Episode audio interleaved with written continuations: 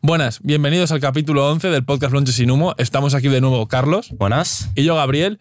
Y en el capítulo de hoy venimos con noticias más normales. Después Sí. de un capítulo plagado de buenas noticias, cosa extremadamente rara en el sector cripto ahora mismo, eh, venimos con un capítulo normal.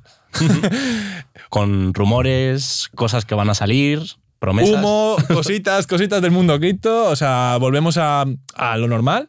Y bueno, Carlos, si quieres podemos empezar con las noticias. ¿Qué ha pasado con ZK Sync? Bueno, pues como hace dos semanas eh, eh, dijimos aquí en el podcast que Polygon había anunciado la ZKVM, que iba a ser como una mejora en la escalabilidad de Ethereum usando em, rollups de conocimiento cero, de Zero Knowledge. Y, y bueno, simplemente se anunció esa, esa nueva red. Y, y bueno, anunciamos que era como algo muy importante.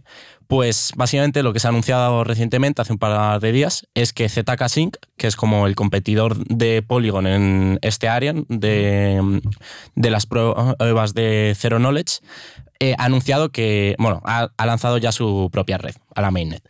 Eh, también han advertido de que están en fase alfa, lo que básicamente nos lleva a pensar un poco que mm, al, al ver que Polygon ha, anunciado su red ha, y ha lanzado su red, pues no querían quedarse atrás y han lanzado un poco antes de lo que tenían previsto para, para poder no perder la cuota de mercado ahí. Entonces, bueno, parece que mm, este tipo de redes vienen un poco a solucionar la escalabilidad, que tienen bastante sentido, en verdad.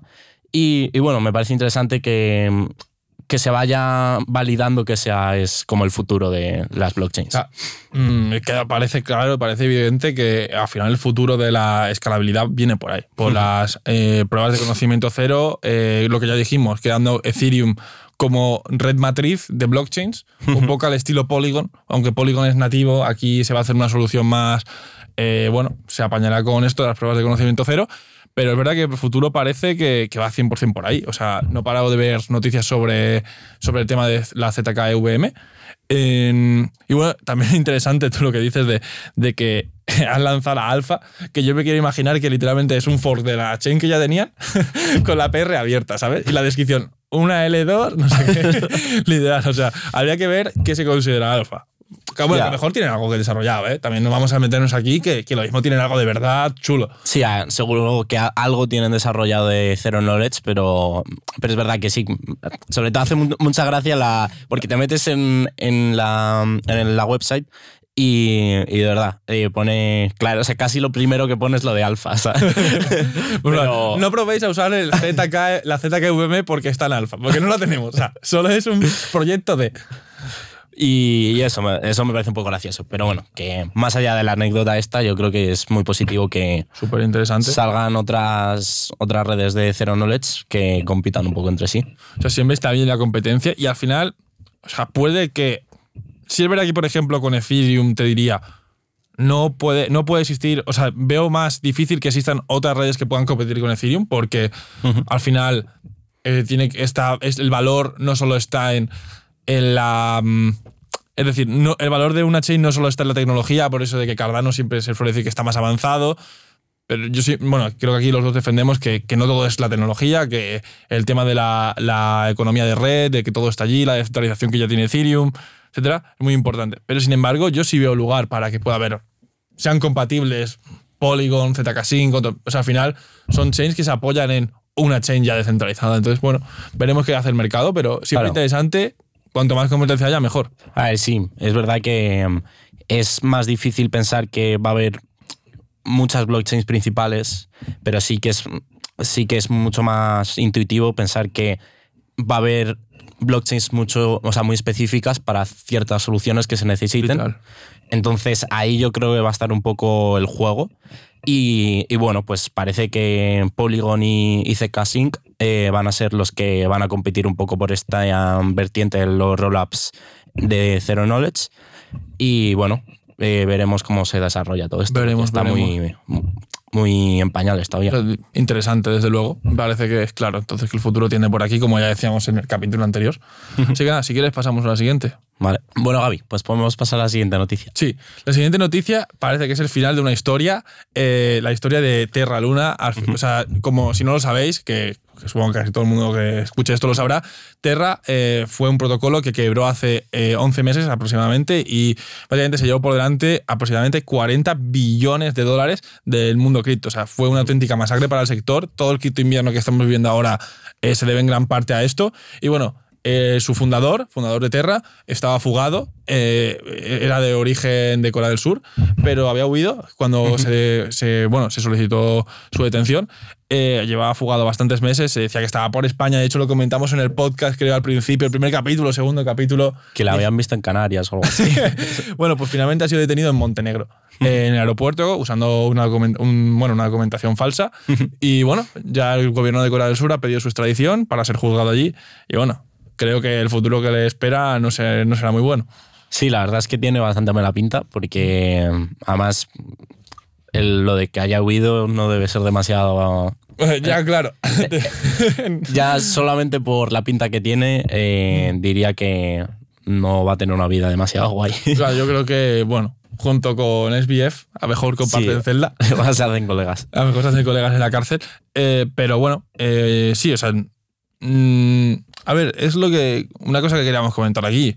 O sea, realmente, ¿qué, ¿qué culpa tiene el fundador de un protocolo? O sea, un protocolo, más en la blockchain, o sea, es algo que tú metes, creas, y eso es público y cuando tú lo usas sabes lo que estás usando. O sea, si yo creo algo que te quito el dinero es porque tú has aceptado participar en este sector. O sea, no te lo puedo quitar porque me lo tienes que dar. Aquí a nadie se obligó a meterse esto y todo era público realmente, lo que, cómo funcionaba este protocolo. Se podía saber que lo que pasó podía pasar. El tema es que, bueno, o sea, para, vamos, si quieres explicamos un poquito que, cómo funciona la Terra Luna, para entender un poquito por qué puede que el fundador de un protocolo eh, haya, bueno, se, ha detenido, cuando realmente, pues bueno, si el protocolo se va a la mierda, o sea, hay mil protocolos que se han ido cero. Eh, si quieres lo explicamos. ¿Lo quieres explicar tú? Eh, vale, bueno, o sea, básicamente Terra Luna eh, tenía una stablecoin que era UST, sí. como USDT, pero sin la D. Sí. y básicamente lo que mm, era una stablecoin simplemente, y mm, cuyo valor se mantenía siempre en, un dólar. gracias a, mm, a, la sobrecolateralización con el token de Luna. básicamente, por cada token, o sea, por cada token de UST eh, había al menos, eh, creo que era el 300%, al menos el 300% de, Terra, o sea, de Luna eh, en, o sea, vaqueando ese... Claro, digamos que ellos, por ejemplo, USDC, que luego hablaremos sobre ellos, lo que hacen es, una empresa te garantiza que por tu USDC, por tu token, ellos te van a dar un dólar. Entonces está vaqueado uno a uno. Aquí estaba sobrecolateralizado. ¿Pero por qué? Porque realmente el token sobre el que está colateralizado no tiene por qué. O sea, puede que en algún momento baje su valor porque no es un dólar. Entonces, digamos que básicamente lo que hacían era por cada UST, UST eh, te daban un dólar, eh, pero en Terra. ¿Pero qué pasó? Que básicamente, si el valor de Terra, que es el, el colateral, cae, lo que pasa es que puede ser que no haya suficiente para respaldar el token. Claro. Porque no, es, no vale un dólar. O sea, depende de las condiciones de mercado que haya los suficientes dólares. Entonces, eso es lo que pasó. Entonces, bueno, eso formó un círculo vicioso de cómo la gente quería vender porque se podía salir, se salía más. Eh, entonces, todo el mundo eh, que tenía reclamaba su, su terra. En, o sea, su lo, lo pasaban, lo, lo, lo, canjeaban por Terra, eso provocaba que hubiese más venta y es un círculo vicioso que se sabía que era algo que podía pasar. Entonces, eh, o sea, porque obviamente no era muy difícil de prever que esto podía ocurrir, pero el protocolo tenía unas reservas de criptoactivos para frenar este círculo vicioso. Es decir, que imagínate que el precio de Terra empieza a desplomarse, la gente empieza a canjear, lo que tenía es un fondo de para comprar Terra y que el valor no se desplomase y se volviese a estabilizar y frenar el bucle. Bueno, lo que pasó que se robaron bastante, parece que se pudieron robar y hubo manipulación con estos fondos o que se mintió sobre la cantidad, etc. Ahí es donde por ahí es lo que se- eso es lo que se tiene que investigar. Claro. No tanto que el protocolo se fuese a, a cero, porque directamente ahora es cero Terra. em, porque realmente, o sea, todo el mundo que estaba usando este protocolo ya sabía lo que había. O sea, tú te metes ahí, podías ver los smart contracts, podías entender lo que, cómo funcionaba eso. No, no es que estuviese oculto, no, era, no es un Facebook o un Google que es opaco. O sea, eso es perfectamente, bueno, estaba, se comprendía perfectamente. Era un riesgo potencial. Pero hay que ver Claro. qué pasó ahí en el colapso. Claro, eso es lo que hay que estudiar. Claro, yo creo que ese es el punto. Al final, pues bueno, o sea, es como si al final eh, in- te invierten mucho en tu empresa, en una empresa que tú diriges y, y la cagas dirigiendo esa empresa. Pues mientras no hayas cometido nada, ninguna ilegalidad ni nada, no se te puede no se te puede castigar más que con la quiebra de tu empresa. Exactamente. O sea, entonces entiendo que la situación es muy parecida en esto, eh, pero, pero hay que investigar qué es lo que ha pasado con esas reservas, que bueno, por lo... Claro. La cosa es que ha huido. Claro. Entonces, ya tiene mala pinta en el momento que huyes. O sea, ¿por qué, qué pretendía? ¿Estar fugado toda la vida? O sea, no lo entiendo. Ya. O sea, obviamente huele mal. Huele mal. Y iremos narrando aquí cómo avanza esto. A ver si en un par de años, porque entiendo que el juicio tardará bastante, porque que recopilar toda la información y tal, eh, podemos decir el resultado. Obviamente huele mal, si no, yo creo, bueno, intuitivamente que no huyes, pero bueno, nunca se sabe. Bueno, después de hacer perder 40 billones a, Ya, a mucha que sí, gente. que, que seguramente si no te detienen, lo mismo hay que mucha gente que quiere, quiere llevarte al otro barrio, ¿no? O sea, se- vamos, estoy seguro, ¿eh? sí, sí, Estoy seguro que habrá gente que quiera matarle. O sea, seguro. sí, sí, por probabilidad 100%. O sea, eh, vale.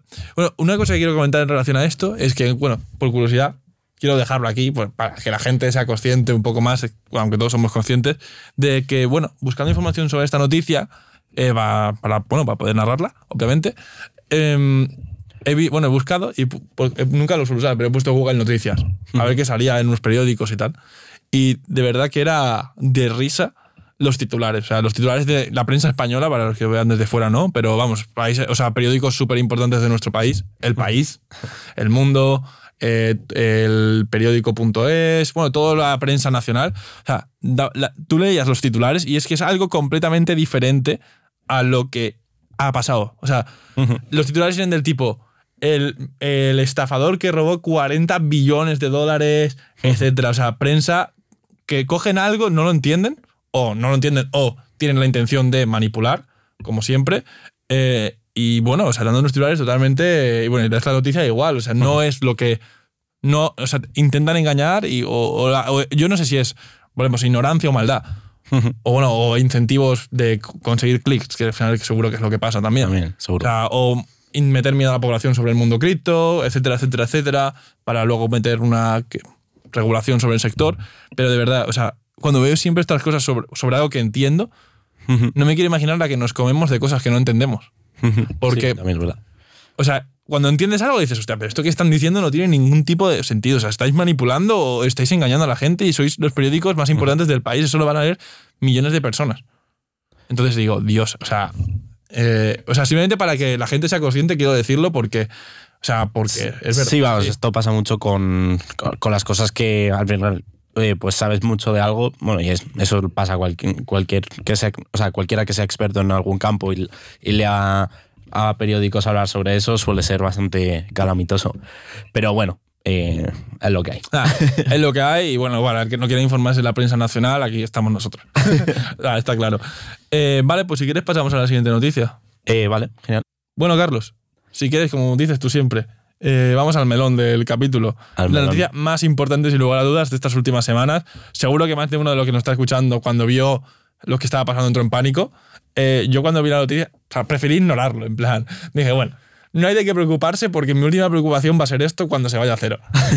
Literal que nos quedábamos sin curros y eso pasaba. Sí, sí, yo cuando, cuando estaba pasando le dije a mis padres, el lunes puede ser que no tenga trabajo. O sea que, totalmente cierto que podría ser que hoy estuviésemos grabando y estuviésemos buscando curro porque, bueno, de otra Sí. cosa. sí, sí.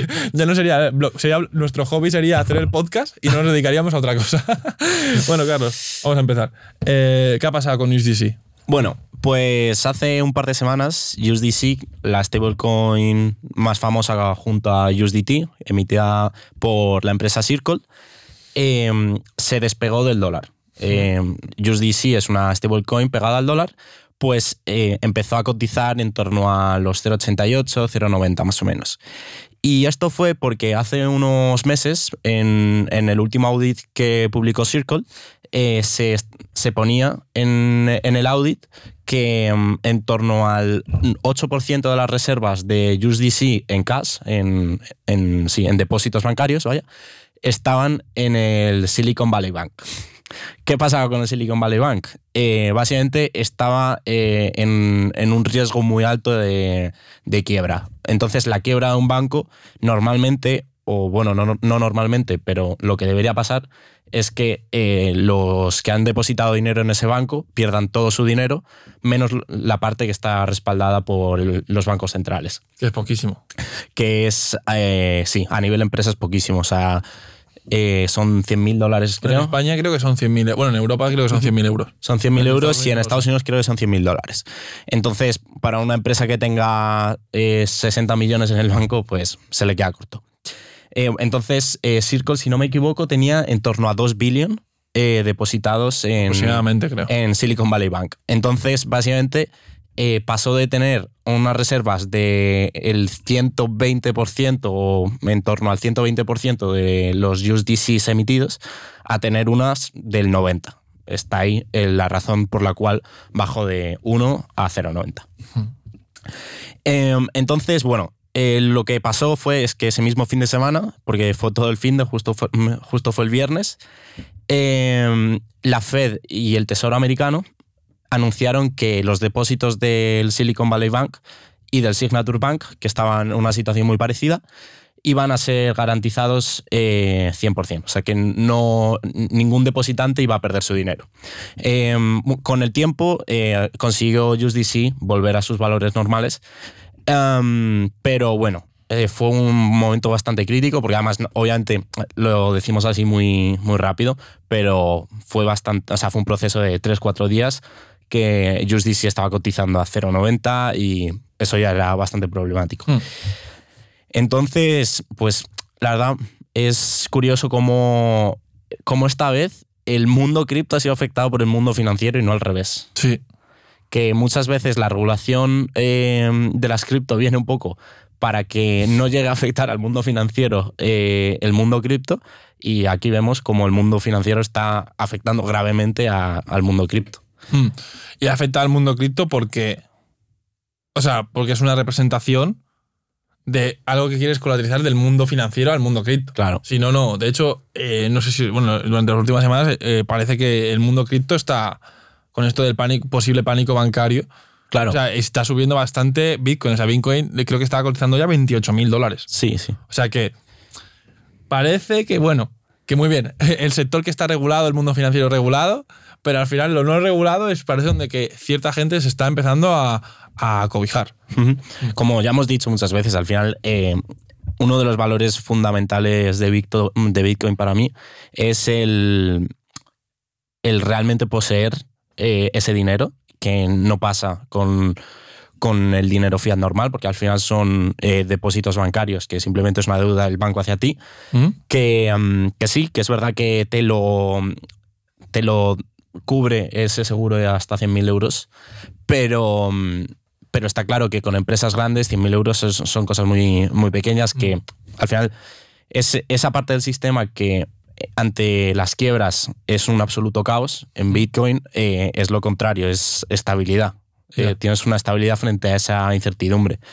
Entonces, normal que haya subido bastante Bitcoin este tiempo porque, um, porque te da ese, esa verdadera propiedad. Claro, es propiedad de algo que no sé cuánto va a valer, porque bueno, aún es bastante volátil, pero sé que ese algo no lo voy a, por lo menos ese algo lo voy a tener.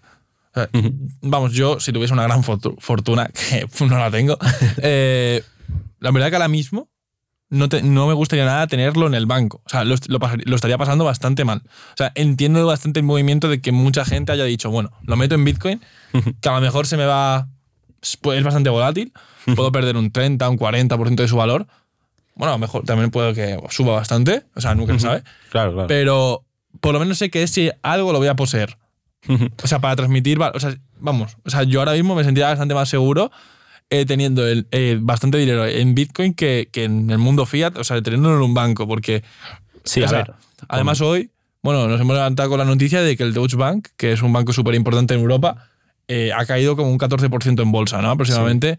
Y que hay bastante gente eh, asustada con posible, como si llega a quebrar el Deutsche Bank, si llegase a pasar. O sea, Es, es es muy grande. O sea, muy es- grande en Europa. Por ejemplo, el Deutsche Bank, que es bastante más grande que el BBVA y, y la Caixa, o sea que son, son bancos muy grandes, que mm, también lo era Credit Suisse, que bueno, pues también está ahí un poco en las mismas. O sea que sí, o sea, es una crisis muy tocha. O sea, literal que estamos dando aquí noticias cuando dicen, no, el mercado cripto, tal, no sé qué. Y es que es literal, o sea, lo que está colapsando es el mercado financiero, no cripto. Ya, ya, sí, sí. O sea, es que es literalmente, o sea, hay que plantearse y es algo súper regulado. O sea, para que veamos que la regulación no siempre es la solución. Es verdad que nosotros hemos tendido desde el inicio del podcast a que quizá querer algo de regulación para algunas cosas, pero una regulación buena. Lo que está claro que la regulación que ahora mismo en el mundo financiero es, bueno, Es la lo que- risa un poco. Es la risa. Eh, por eso, o sea, por eso nosotros somos partidarios de eh, el libro que siempre debemos poner aquí, que hoy justo no lo hemos puesto, vamos cambiando un poco, eh, el patrón Bitcoin. O sea, nosotros somos bastante partidarios de que el patrón monetario fuese algo como antes era el oro, respaldado en algo, eh, pues Bitcoin igual, pero digital, con muchas más ventajas que el oro por comodidad eh, y por otras cosas. Em, no como ahora, que literalmente es que es una risa. O sea, es que al final va a acabar, o sea, o va a acabar. O sea, es que parece que es inminente prácticamente el colapso del sistema económico. Sea, no sé tú qué piensas. A ver, eh, bueno, o sea, soy un poco menos radical. O sea, creo que al final es verdad que mm, tiene muchísimos eh, e- efectos colaterales, eh, pues el sistema financiero actual, que al final son este tipo de crisis en los que hay que subir los tipos de interés hasta reventar eh, a todo agente económico. Y, y los bancos son los que menos se salvan porque ante cuando está el crédito barato pues se endeudan muchísimo y Es que, y- es, que es un bucle. O sea, todas las, o sea cada, cada- y cada vez más frecuente, ¿sabes? Es un bucle de, de crisis tras crisis tras crisis por las mismas razones. Es- no sé. Entonces, eso, bueno, pues al final. eh, o sea, siempre al final se puede recuperar porque se tiene que recuperar. De alguna forma, por muy mal que se pasen las crisis, se va. Se, O sea, vale, recuperar. ¿A qué te refieres? O sea, ¿a qué consideras tu recuperación? pues bueno, desde. De pasar de, lo- de los peores momentos del 2012 a, la, a los últimos años, pues bueno, es una cierta recuperación. Eh, Pero volvemos ahora otra vez para abajo. Es como. exacto. Vamos súper lastrados. Exacto, exacto. ¿Sabes, sabes, 100%, sí. O sea, digo eso, que al final eh, se levanta el mundo porque se tiene que levantar, porque si no, no. Claro. o sea, si estuviese en, un- en ese ritmo, o sea, en ese punto constante, alguien conseguiría cambiar el sistema, porque nadie, o sea, nadie soporta estar en una crisis constante. Eso es un buen punto, ¿eh? Claro, dices, si llegase. O sea, no pueden permitir que colapse al 100% porque conllevaría el cambio. Claro. Pero bueno, bueno, puede también que le salga un enemigo y que lo cambien otros. O sea, que al final veremos. O sea, obviamente, todo este, esto no le interesa a nada a China ni a Rusia. Y bueno, ya veremos qué hacen, obviamente. Eh, pero bueno, veremos, veremos. O sea, tú no eres partidario de que hubiese patrón Bitcoin. Ah, sí, sí. Ah, sí, sí. Ah, vale, vale. Es que había entendido que, que no, que no eras tan radical con. No, no, no soy tan radical en el punto de, de que no, no creo que se vaya a cambiar a, a corto plazo por mucho No. que haya crisis. O sea, Ah, no, no, yo, o sea, yo mm, sería partidario de eso, pero la verdad que lo veo bastante imposible. O sea, ya lo hablaremos más, pero obviamente lo que parece casi 100% es la implementación mundial de las CBDCs. O sea, cada vez es que nos- o sea, nosotros buscamos las noticias más importantes eh, cada semana, pero es que es verdad que llevamos como cuatro o cinco podcasts que todos los capítulos hablamos de CBDCs. Y una de C- CDBC distinta, además. O sea, sí, hoy vamos a hablar de otra CBDC, también bastante interesante. Eh, pero bueno, y porque bueno, hablamos de las más importantes, que hay, bueno, ahora- luego diremos cuántas está, están empezando, que se están proponiendo, pero hay un montón. Entonces, bueno, eh, bueno, yo creo que ha quedado claro esta noticia. Casi el mundo cripto se va a cero, pero sobrevive. se va a cero bien. por el mundo financiero.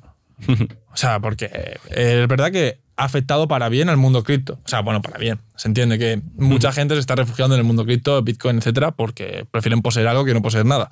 Entonces, bueno, eh, interesante noticia. Ujú, Pues podemos pasar a la siguiente. ¿no? Pasamos a la siguiente. Bueno, Gaby, pues pasamos a la siguiente noticia. Eh, sí, la siguiente noticia eh, va sobre el tema del mundo gaming en el mundo cripto y como siempre decimos es uno de los casos de uso más eh, importantes y con más sentido que vemos nosotros a- en el corto plazo a, a la blockchain. Y bueno, la noticia básicamente consiste en una predicción, o sea, no como suele pasar en el mundo cripto, y es que el presidente de Polygon predice que 100 millones de usuarios entrarán al mundo gaming eh, de mundo gaming web free en los próximos dos años, lo cual es una absoluta locura. Y bueno, algunos datos para ver que esta noticia es muy importante y por lo que creemos que es uno de los casos de uso más importantes y con más sentido de, bueno, de la blockchain, es que, por ejemplo, ya 100 billones de dólares se gastan cada año en ítems dentro de videojuegos. O sea, la gente adulta que nos escuche dirá, bueno, tú, porque alguien va a comprarse algo en un videojuego. Pero es como algo que se ve muy extraño para la gente mayor. Pero lo- lo cha- la gente más joven que nos escuche, bueno, de nuestra edad, incluso un poco más mayores, sabe perfectamente que habrán jugado videojuegos donde hay cosas que son digitales, pero tienen valor para ti. Entonces, bueno, eh, el presidente de Polygon ha anunciado esto, una noticia súper interesante, ojalá se cumpla.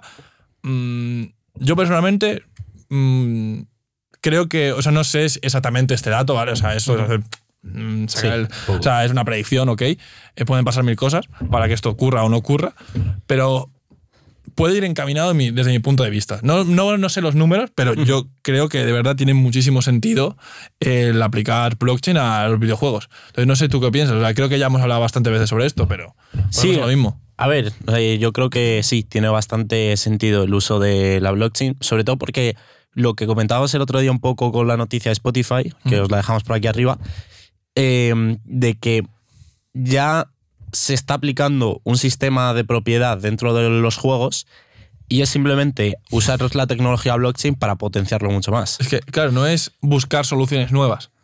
Que, por ejemplo, en Spotify, que se nos ocurrían casos de uso interesantes, pero hay que como crearlo, ver si la sociedad lo acepta, hay que validarlo. En cambio, esto ya está validado. O sea, es algo que sabemos que la gente quiere cosas digitales en videojuegos. Es algo que tiene valor. Solo es mejorarlo. Es hacerlo radicalmente mejor en mi punto, desde mi punto de vista. Eh, sí, eh, al final es darle mucho más control a, a empresas externas a, a los propios videojuegos, a, a crear eh, ítems dentro de esos videojuegos que al final sea una sinergia entre eh, videojuegos y, y la empresa que emite esos, ese token y también los clientes que quieren, pues yo qué sé, un, un arma de, de Doritos en un juego y, y yo qué sé. Bueno, o simplemente yo soy muy bueno jugando a un videojuego, yo soy capaz de conseguir muchos ítems eh, a lo mejor la- el juego, pon- o sea, ahora mismo, yo que sé, por ejemplo, me pongo el caso del FIFA, eh, yo soy muy bueno jugando, tal, no sé qué, consigo mucho, me- muchos jugadores eh, muy buenos, pero me quedo ahí, no tengo ningún valor real. Todo el valor se lo queda la, em- eh, la empresa desarrolladora. Cambio aquí, que soy muy bueno, eh, podría luego venderlo y sacar incluso dinero. Entonces podría ganar dinero por jugar a, un videojuego. eh, o otras cosas que se nos ocurren, casos interesantes de por qué usar la tecnología blockchain. Es, por ejemplo, el hecho de que, imagínate, lo hablábamos tú y yo antes, que en el FIFA 23 eh, yo tengo a Messi y, bueno, solo puedo utilizar a Messi en el FIFA 23. Pero imagínate que sale otro videojuego que dice, vale, respetamos los NFTs del Ultimate Team y yo qué sé, que sea un juego para jugar con tus amigos de cartas eh, en el móvil. Y solo te- se utilizan los mismos NFTs que en el Ultimate Team. Cosas así súper interesantes, sinergias, interoperabilidad, eh, propiedad, eh, más control para los usuarios. O sea, hay un montón de, de casos de uso interesantes por los que creemos que va a ser uno de los primeros eh, booms dentro del mundo blockchain que veamos aplicado a una tecnología. Y también eh, otro de los casos, otra de las cosas que me hace pensar que va a ser de las primeras cosas en utilizarse blockchain masivamente es el hecho de que los videojuegos son usados por gente joven. Es como, yo creo que, por ejemplo, un niño de 15, 14, 13 años, o incluso de 10 años, 11 años, 12 años, le veo capaz perfectamente de usar Metamask. Ajá. Y de entender perfectamente cómo funciona porque se quiere comprar una skin nueva.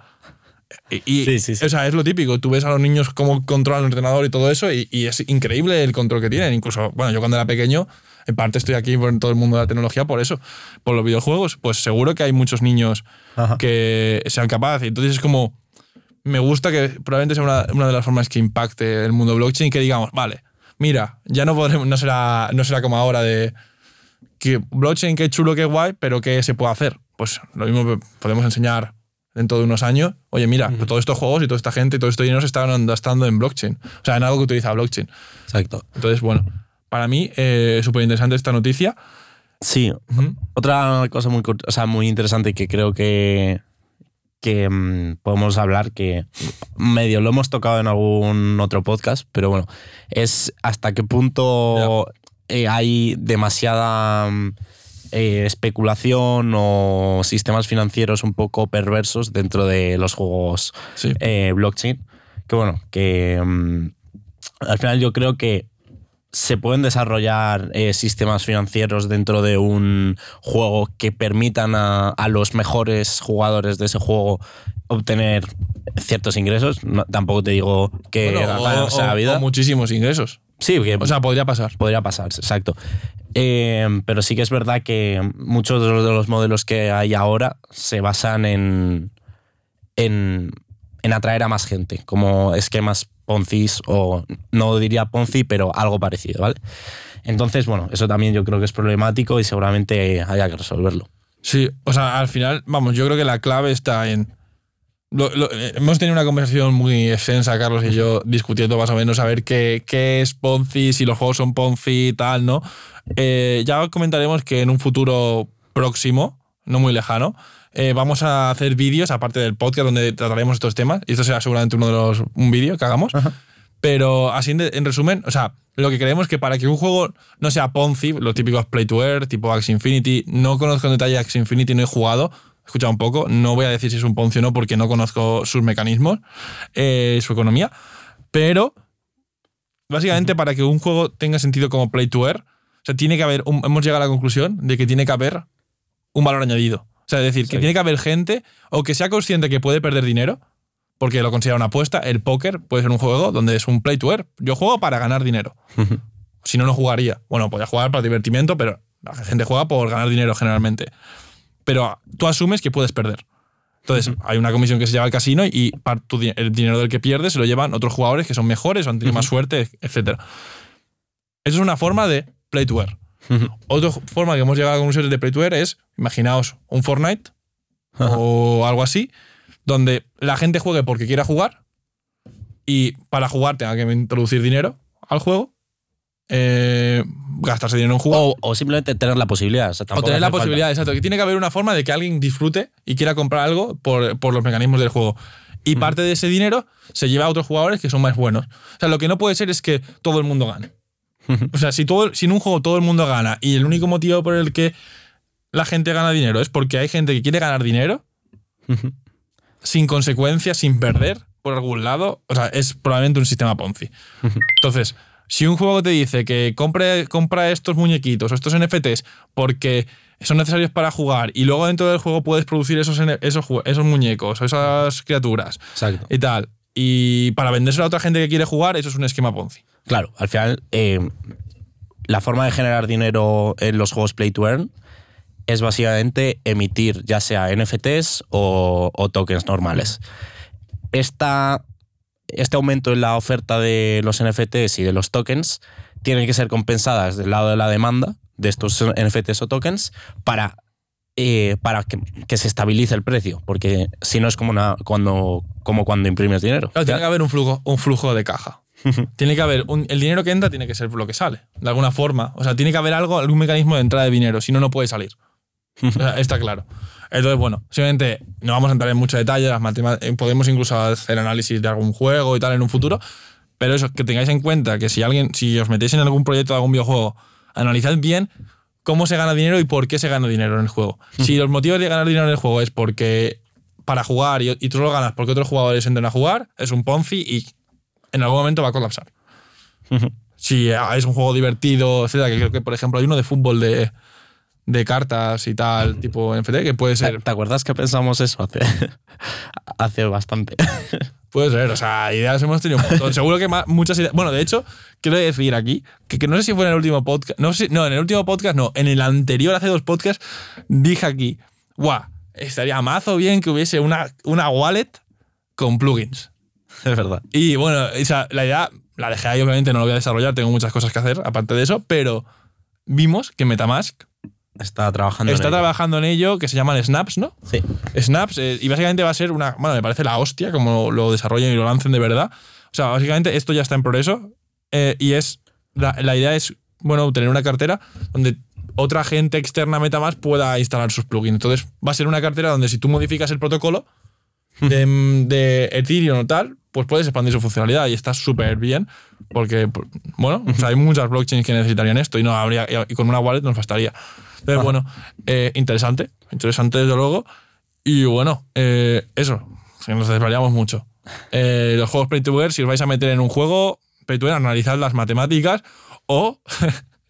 A ver, tampoco hay que ser. O meteros rápido y saliros rápido. ¿sabes? O sea, si es un Ponzi, bueno, podéis ganar dinero también si es un Ponzi, pero, pero ten- sabéis que podéis Pero perder. tiene mucho riesgo, vaya. Hay riesgo, hay riesgo. Pero bueno, nosotros conocemos gente que ha ganado con Ponzis, ¿no?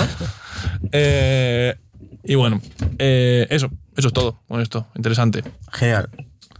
Pues pasamos a la siguiente noticia. Bueno, Carlos, eh, creo que esta es una buena noticia. Eh, ahora lo explicaré más en detalle. ¿Qué ha pasado con Telegram?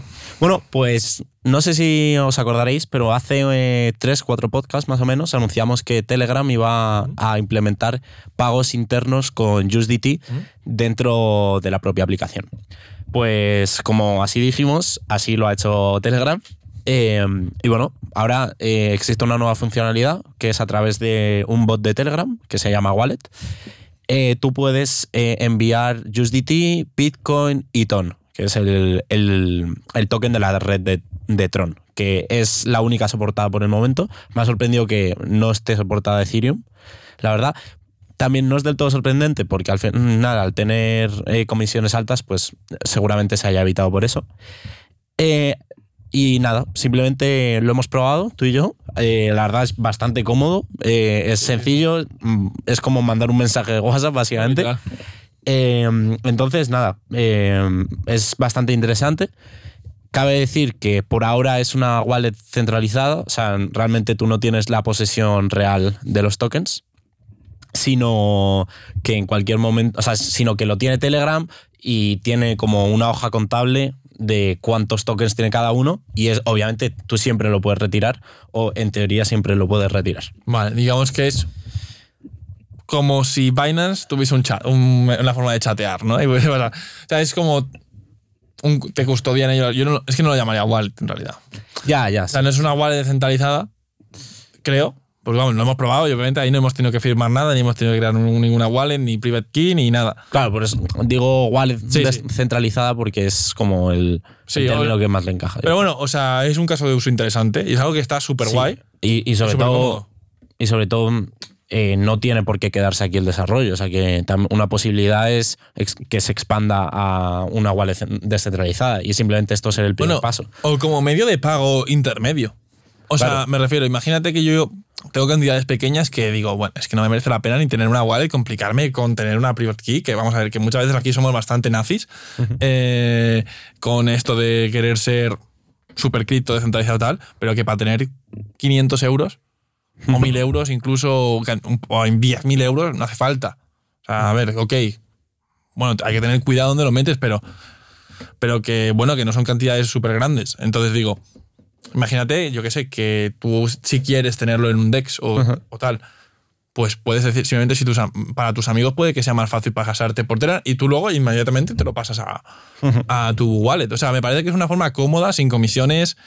Es como, podemos verlo hasta como una- un protocolo L2. Sí, O sea, por final- encima, un libro contable, confiamos en una entidad centralizada, Al final es que es una L2 realmente centralizada, pero es una L2. o sea, L2 con un nodo. Eh, pero, pero sí, sin rollups y sin nada. pero bueno, para cantidades pequeñas es lo que decimos. O sea, es que sí. no hace falta muchísima seguridad. O sea, no hay que ser tan radical, en nuestra opinión. O sea, que si te voy a pasar 10 euros como por Bizum, Claro, al final. yo lo veo, perdón, yo lo veo casi como un bizum. Al final, pues bueno, te pasas eh, 10 euros para pagarte las cervezas y poco más. ya, o sea, literal, o sea, que lo que decíamos es que a veces da bastante miedo pagar por, por, por transferencia de, de, de cripto. Y muchas veces también. eh, incluso la comisión es demasiado alta para lo que estás transfiriendo. Entonces, eso está bastante bien. A mí me parece que, bueno, que para pasarte 10 euros, 20 euros, 30 euros, bueno, no es ninguna locura confiar en Telegram, ¿sabes? Me refiero, o sea. mm, Sí, se puede sí. confiar, puede ser una solución. Claro. Pero bueno, que además es, es otra cosa que digo, que ni siquiera se tiene por qué quedar aquí el desarrollo. O sea que Incluso puede pueden llegar, ampliarlo. pueden ampliar a. Tienes la opción de tener la wallet centralizada y otra descentralizada dentro. Exactamente. Y puedes interactuar entre tus wallets centralizada y Sí, descentralizada. o sea, sería una solución. Imagínate que eso, que gente pudiese tenerlo ahí y gente pudiese tenerlo eh, con Metamask, pero que al final la interfaz sea la misma. Decir, oye, pues te envío tal por Telegram, sale en el chat, estaría estaría súper bien. O sea, yo creo que por la filosofía un poco que tiene Telegram, me creería que lo hicieran. Sí, vamos. Además, ha sido bastante rápido porque lo anunciaron hace menos de un, un mes o así. Pero no anunciaron también como el lanzamiento de una blockchain. Te- Telegram no, no. Eh, anunció un exchange, que es esto. Ah, vale, O sea que en, en la propia wallet puedes eh, hacer swaps. Bueno, o sea, a lo mejor también se quieren meter aquí por, imagino, por llevarse las comisiones, ¿no? Entiendo. Eh, pues supongo que. O sea, ahora mismo no hay comisiones de. Por los swaps no hay nada de comisión. No. Hostia, bueno, pues abajo, interesante. O sea, a mí la verdad que Telegram es una empresa que, bueno, que ya lo hemos dicho alguna vez, que está súper alineada con el mundo cripto, los valores. Interesante a ver cómo hacen y generalmente las features que sacan siempre son súper interesantes. O sea, a nivel tecnológico, hemos dicho que no es lo más importante para el triunfo, para que algo triunfe, pero Y es casi el ejemplo idóneo de. el ejemplo Tony de WhatsApp siempre lo ponemos, WhatsApp y Telegram. WhatsApp es claramente peor técnicamente que Telegram. Pero bueno, todo el mundo tiene WhatsApp. es, es que sí, es, es que justo. Pero es mucho más importante que todo el mundo tenga WhatsApp para que te pueda hacer una encuesta. Sí, O sea, es que literal que WhatsApp que ha metido cinco features desde que existe, ¿sabes? Y Telegram es que tiene todo. Últimamente es verdad que está sacando más, pero. pero sí. Te he metido emojis. Puedes pasar stickers, bro.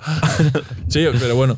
Eh, interesante Telegram, como siempre, a la cabeza de, de los, bueno, de las plataformas de mensajería. Y nada, veremos cómo avanza esto. Genial, pues pasamos a la siguiente, Gabri. Bueno, pues pasamos a la siguiente, Gabri. Mm.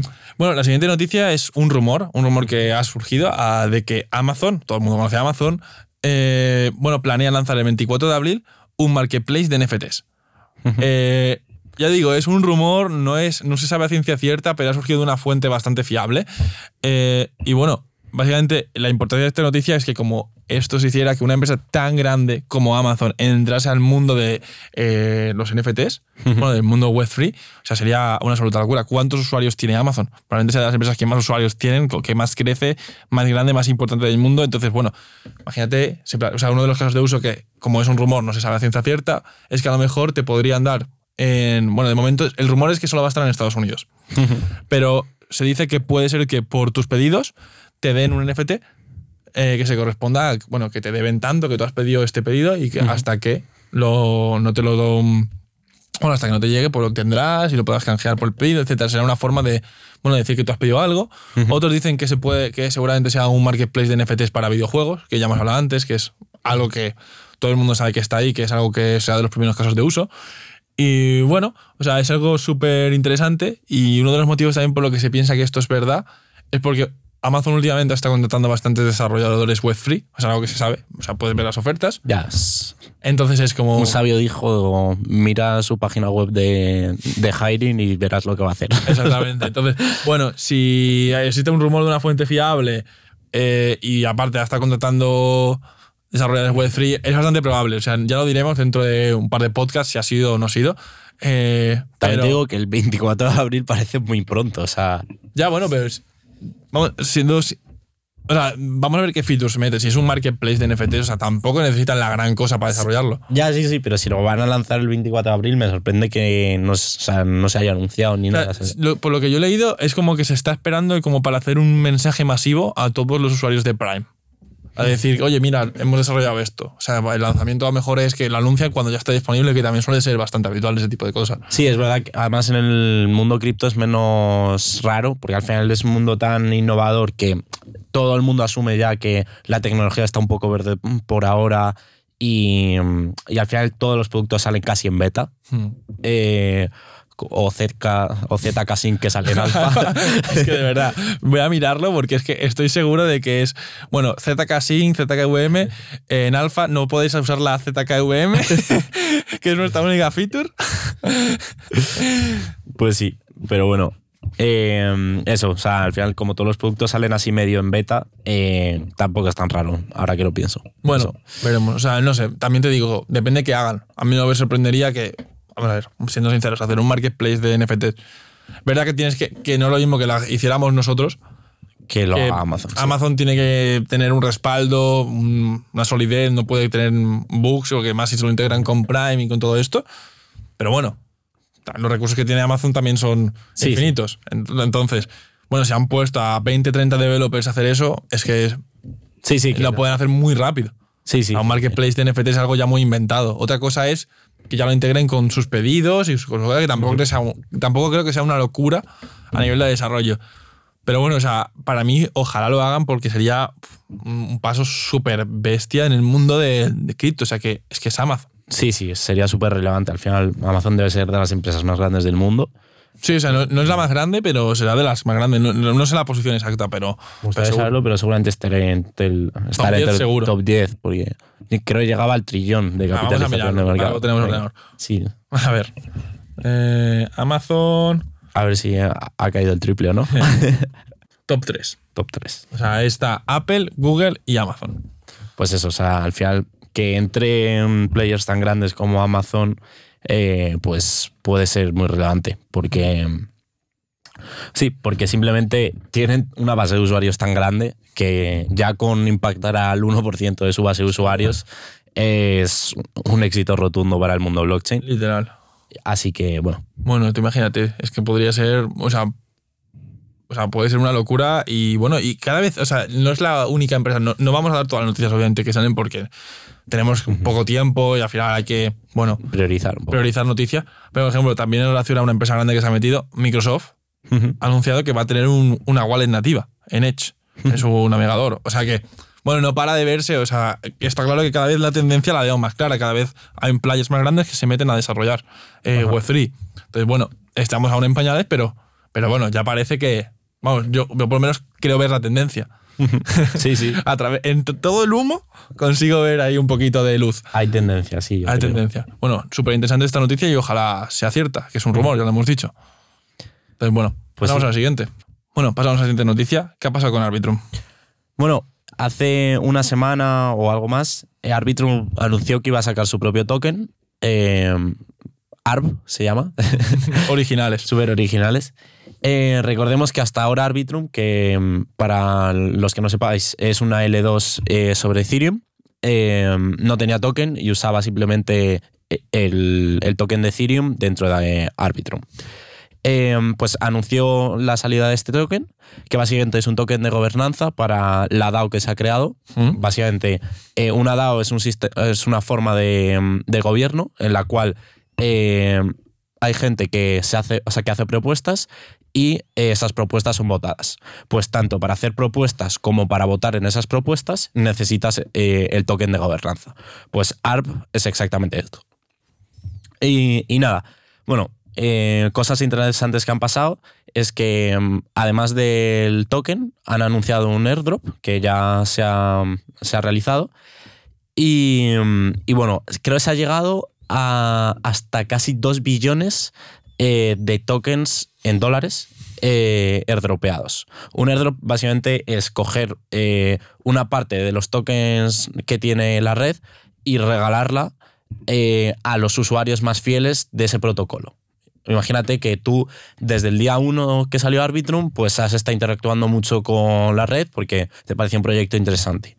Pues eh, Arbitrum ha traqueado tu movimiento y por eso eh, y por esa operativa, pues te hace, o sea, te dona uno, una parte de, de esa de esos Mm, es es una, una forma común para mm, inicializar como un token. Cuando sale que, imagínate que un token solo lo tuviese un- una persona, pues no tiene gracia.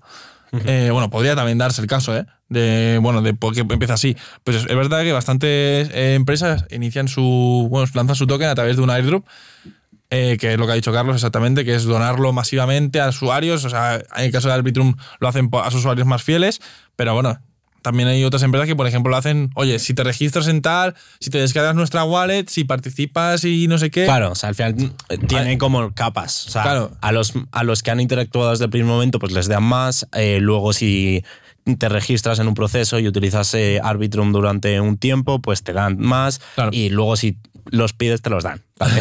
O sea, hay, hay Pero- formas. Hay- Es una, una forma de empezar y bueno, repartir, distribuir un poco su token eh, inicialmente. Y bueno, sobre todo sirve un poco, yo creo que como campaña de marketing. Es También, decir, o sea, anunciar que es un airdrop es como, buf, bastante gente, solo por el hecho de ganarse algo de dinero, mucha gente va al protocolo e interactúa con ello porque, bueno, es- lo hacen no solo algo del mundo cripto solo, o sea, incluso bancos, muy típico de, oye, te registras este banco eh, y te damos 50 euros a ti, a 50 euros a tu amigo que te mete. Bueno, pues es un poco lo mismo en el mundo cripto. Básicamente. Em, Entonces, bueno, interesante. Eh, también en relación a esto, aunque es una noticia breve, em, es un, Arbitrum es una L2 de Ethereum también, ¿no? O sea, que, pero tiene un rollup optimistic. sí. Entonces, bueno, para que veamos, o sea, seguimos confirmando el hecho de que hay un montón de empresas muy importantes que son L2 de Ethereum, para confirmar el caso, el hecho de que seamos conscientes de que el futuro es Ethereum como matriz con múltiples chains. es un rollup, que ya hemos dicho que es una forma de sincronizar en blockchains mm, que corren encima de otras, eh, de otra, que es en este caso Ethereum. Es un rollup optimistic, que es algo, una tecnología menos avanzada que lo que ha propuesto Polygon o ZK Sync, que es algo mucho más avanzado, pero bueno, que está en desarrollo aún y bueno, ya veremos, a lo mejor en un futuro Arbitrum lo mete también. Pero bueno, interesante.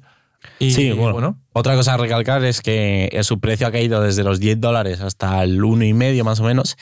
Em, también, suele pasar. No, suele pasar, porque al final, eh, cuando tú haces un airdrop, es porque básicamente la mayoría de los tokens los tiene una persona o una organización. Entonces, pues a esa organización no, no le interesa vender sus tokens. Mm. Entonces, lo que pasa es que cuando se reparten en torno a un montón de usuarios, hay mucha más oferta porque hay mucha más gente interesada en vender los tokens. Vale. No, no, no estoy muy metido en el, en el ecosistema de Arbitrum, tampoco he, he investigado mucho esta noticia. O sea, esta noti- no sé si nosotros sole- solemos ser bastante haters de crear tokens innecesariamente. ¿Tú crees que es uno de esos tokens que han creado Arbitrum para ganar dinero como empresa o que realmente tiene un sentido y algo, o una necesidad? Al, al final, una necesidad sí que tenía de descentralizar la organización. ¿Vale?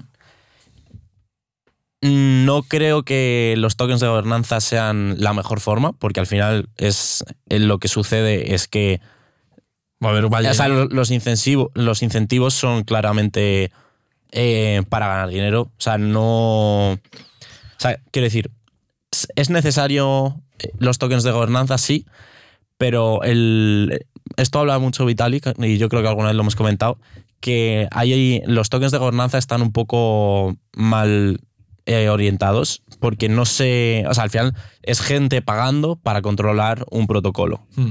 Eh, en cambio, por ejemplo, Vitalik sugiere que en vez de pagar para eh, gestionar el protocolo, sea eh, los usuarios más fieles o la gente que más usa el protocolo, sea, sean los cuales puedan votar este tipo de decisiones. Pero para poder llegar a eso falta una capa de identidad, quizá. ¿No? Bueno, no, hace falta. Lo podrías gestionar a través de addresses. ya, pero bueno. bueno. que- o sea, una, o sea, una persona podría crear un millón de adres. Eh, sí, sí, exactamente, pero al final necesitas que esa address esté interactuando con el protocolo. Es, ver- es verdad que son sistemas mucho más complejos Sí, o sea, y que al final eh, lo, lo más fácil es hacer un token de gobernanza. Pero sí, o sea, está clarísimo que, mm, por ejemplo, cuando lleguemos a ciertas. Cuando esto evolucione y- y haya cosas más complejas, no puede. Bueno, algunas serán así, porque serán tipo acciones de bolsa. O sea, una, en la bolsa, obviamente, si, cuanto más pagas, pues puedes hacerte con el control de una empresa, que no todo tiene que ser una ONG, ¿sabes? Eh, pero seguramente habrá cosas que digamos, no, no. Esto es algo público, es una organización sin ánimo de lucro y queremos que cada persona tenga un voto. Pues eso se podrá hacer. Ahora mismo está más sistema bolsa, Claro. donde este token se vería más como una acción, donde cuanto más acciones tengas, más control tienes sobre el futuro de esta organización. Pero bueno, es una forma, o sea que, bueno, interesante, pero es verdad que por eso te lo comentaba, porque por ejemplo, si no tenían token hasta ahora, a lo mejor les hace falta un poquito de cash, no viene bien, pero bueno, pues veremos si les hacía falta descentralizarse, pues es una opción, o sea, Sí, es una opción, es verdad. o sea que bueno, que quizá ganan dinero, pero que también era necesario. Claro, claro. O sea, sí, que tampoco hay que. No, que no está mal ganar dinero. ganar que no está- no está mal ganar dinero. que me refiero que, que están, tienen una empresa súper bien desarrollada, interesante, un proyecto interesante. Bueno, si, Sí. si será necesario, la gente ha invertido libremente. Es de las, em- de las blockchains con más tráfico, o sea, actualmente, así que. O sea, claro, tendrán más top. Sí, o sea que tiene bastante buena pinta. Se lo permitimos, permitimos que se compren un Lambo.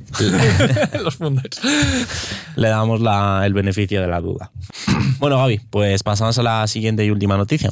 Sí, la siguiente noticia es muy interesante y es que eh, Emiratos Árabes eh, ha firmado un acuerdo muy importante para el lanzamiento de su CBDC. Como ya hemos dicho muchas veces, o sea, el futuro es claramente, eh, bueno, son las CBDCs. Y bueno, básicamente lo que han firmado es un acuerdo con una plataforma de Abu Dhabi, de cloud, para eh, construir toda la infraestructura necesaria para el desarrollo de su CBDC.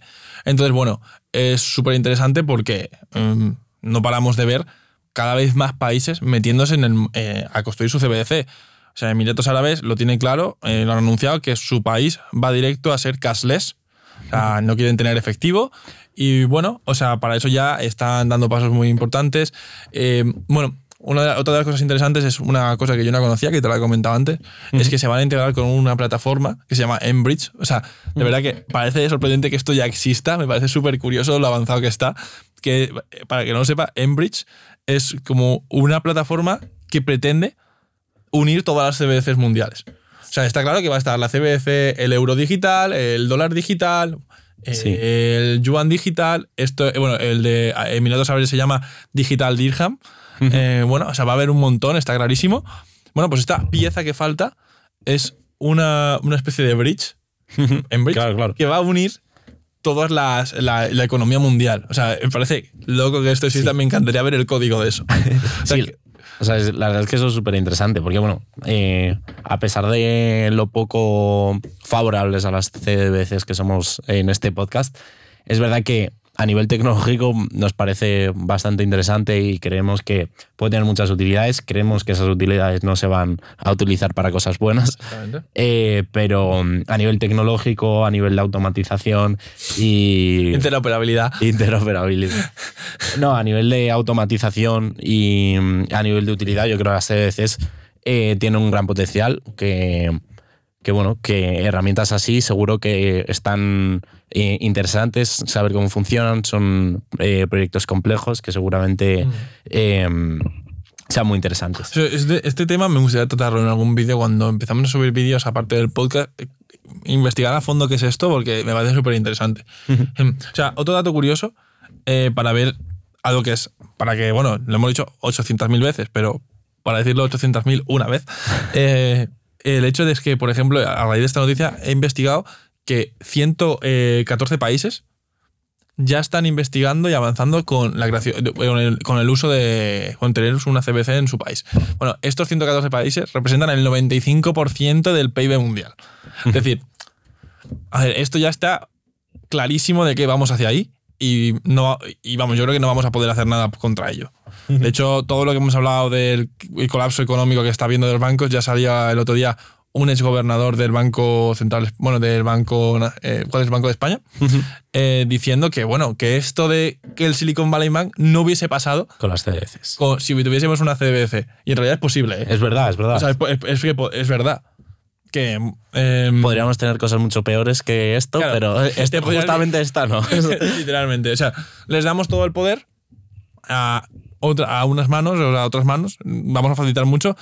Formas, yo antes era mucho más. eh, estaba muchísimo más en contra de la CBC. O sea, obviamente estoy en contra. Idealmente, yo querría que Bitcoin a tope y que esto todos construyamos smart contracts en torno a Bitcoin con un wrapped Bitcoin o alguna cosa descentralizada, cosas así en otras.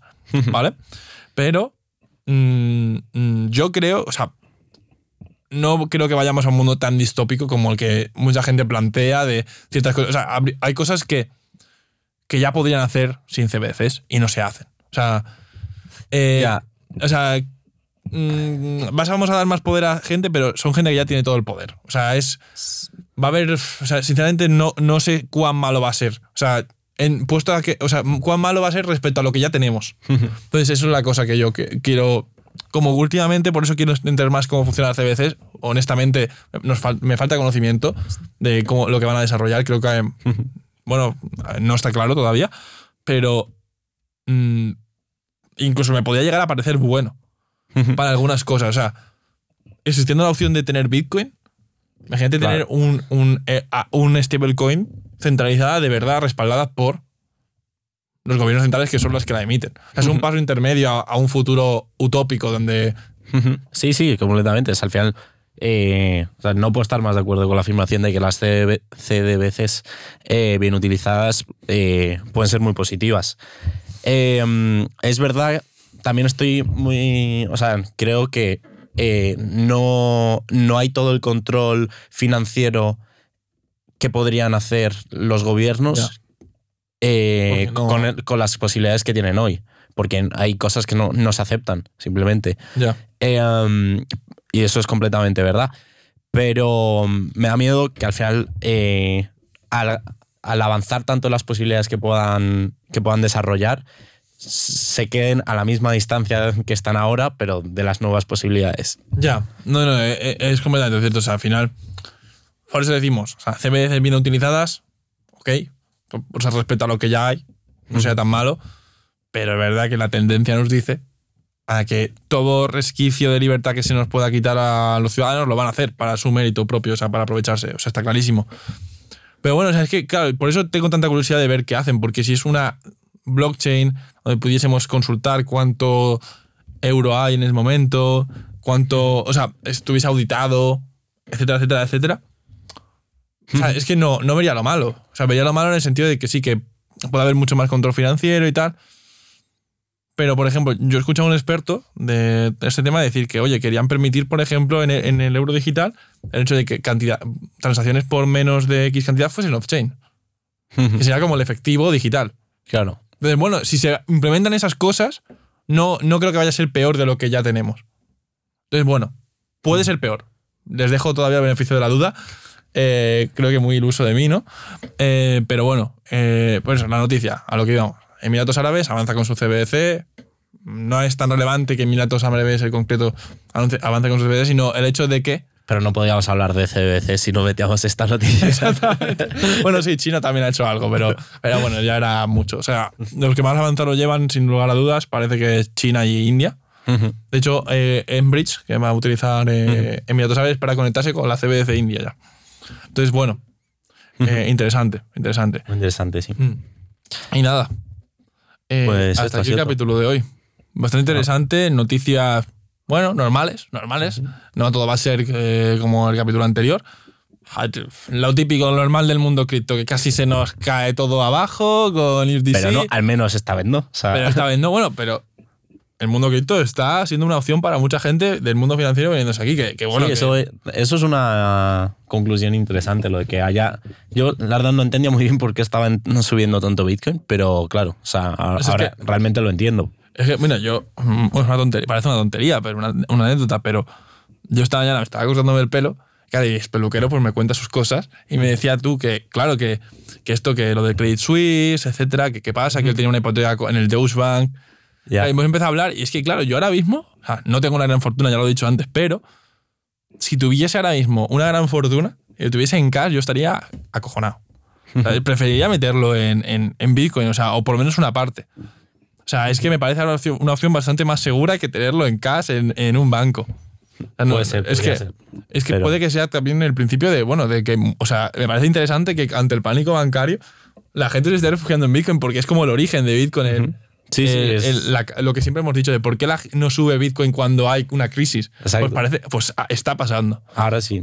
O sea, tiene sentido. Entonces, bueno, eh, veremos, veremos qué pasa y cómo avanza, a ver si Bitcoin se va a to the moon, ¿no? Pero to the moon con sentido. Exacto. Pero bueno, eh, nada, pues, Pues nada. pues hasta aquí el capítulo de hoy. Espero que os haya gustado. Cualquier comentario lo agradecemos y os vemos en el siguiente. Adiós.